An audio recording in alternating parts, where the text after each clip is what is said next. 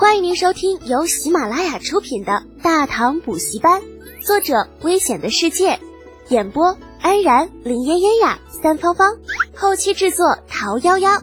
感谢订阅。第三百八十七集，一点小风波下。东宫，李承乾正对着奏书冥思苦想，那眼瞅着还有三天就是上元节了。第三届大唐商品展销会开始的日子，可是他这奏书还差一大半没有搞定呢，气得太子殿下是茶不思饭不想。李浩昨天给他出的主意的确不错，也很有搞头，可那只是个大方向，具体细节还是要他一点点的琢磨的。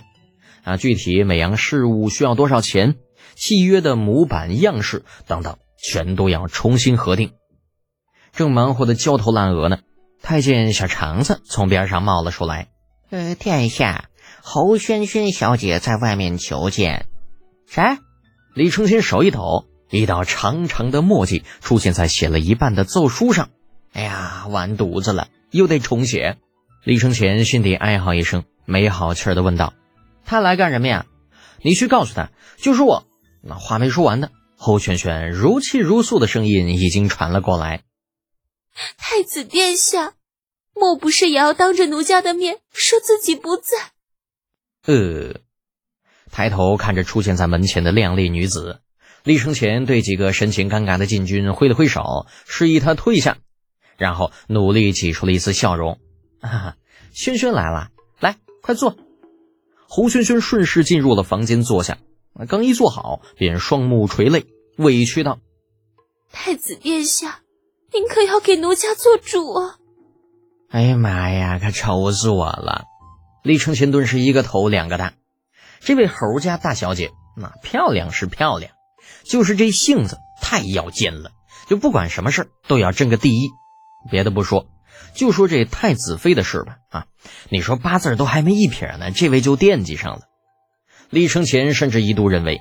如果不是自家老头子把自己保护的好，那自己指不定哪天就被这丫头打一闷棍扛回家去了。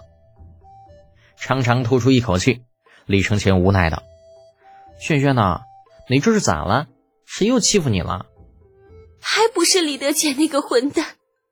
太子殿下，奴家受哥哥所托，本想找他谈一点事情，可是没想到还没说两句话，他就躺下装病。”您说，这要是被不知道的人听了，还不得以为奴把他怎么样了？嗯，这的确是那个混蛋能干出来的事儿。李承前面无表情，心中隐隐有些想笑。不过，作为私底下的好友，他总要替这混蛋把那屁股给他擦了。咳嗽一声，李承前皱眉正色道：“嗯，轩轩呐，你看这里是不是有什么误会啊？据本宫所知。”德简从漠北回来之后，的确是受了些暗伤。这次的事情未必就是他故意的。侯轩轩能够在长安混出名堂，自然不是那种一味胡搅蛮缠之辈，很懂得见好就收的道理。见李承乾如此说，梨花带雨的抬起头：“真的吗？若是这样，奴相信太子殿下。”不得不说，此女的长相的确是为其增色不少。尤其是贤泪玉气、楚楚动人的样子，看得李承乾也是有些麻，愣了好一会儿，才定了定神，岔开话题道：“对了，轩轩，不知你哥哥让你去找德简，是想要谈些什么呀？可否跟本宫聊聊啊？”还不都是一些家族生意上的事情，哥哥不好意思开口，偏要奴家去。侯轩轩顺势对李承乾将事情娓娓道来，半晌。李承乾苦笑摇头，果然是财帛动人心呐！想不到你哥哥这样满脑子都是战阵杀敌的家伙，也对奶粉工坊动了心思。可不是嘛！奴平时就对家兄说，钱财乃身外之物，够用便好。可家兄就是不听，再加上他总是与一些至交好友出去游玩，花销又大，奴家拗不过他。便只能顺了他的意，去求李师兄。说话的功夫，有宫女进来给李承乾添茶倒水。侯轩轩见了，起身将水接过，主动承担起了倒水的责任。与李承乾耳鬓厮磨间，倒是有几分红袖添香的味道。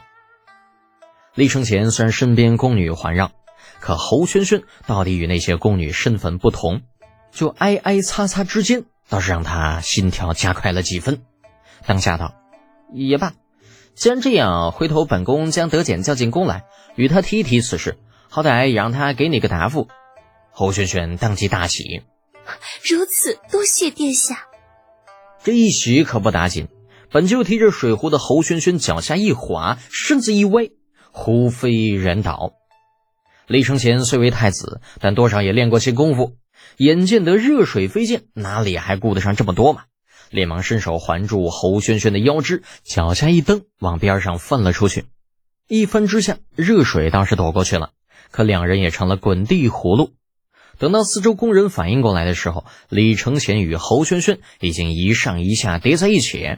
那滔天罪恶几乎压得李承乾都喘不过气儿来。巧合也好，心机也罢，啊，总之东宫发生的一切很快便传到了长孙皇后的耳朵里。端庄贤淑的长孙皇后哪里忍得了这个呀？她不是没有见过侯萱萱，也不是没有听过这丫头的豪言壮语，甚至有一段时间，她还觉得呀，这女娃子敢爱敢恨。将其列入了太子妃的备选名单。可是这一次东宫发生的事情却是颠覆了他的想法。太子妃几乎等同于未来的皇后，心机固然要有，那否则也无法掌控偌大的皇宫。但是有心机不等于就必须是心机婊。这太子妃虽然不是一国之母，可行事也必须堂堂正正，总是耍弄一些小手段，算是怎么回事嘛？尤其是侯萱萱使得这种不入流的手段，更是让长孙皇后深恶痛绝。嗯，当然了，有可能侯萱萱的事情真的是意外，可长孙皇后却并不这样想。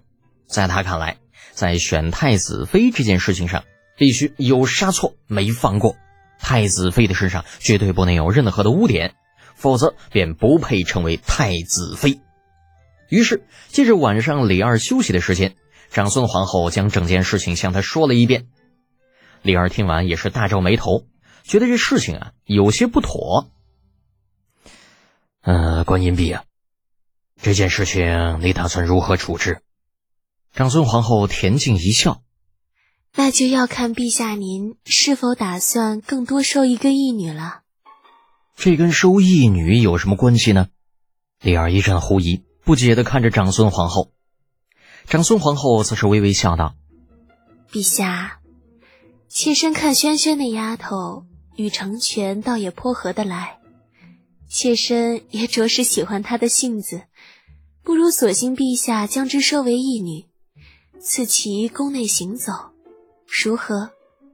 李儿闻言不禁苦笑：“观音婢啊，你这还真是另辟蹊径。”长孙皇后白了李儿一眼，不无抱怨道。否则怎么办啊？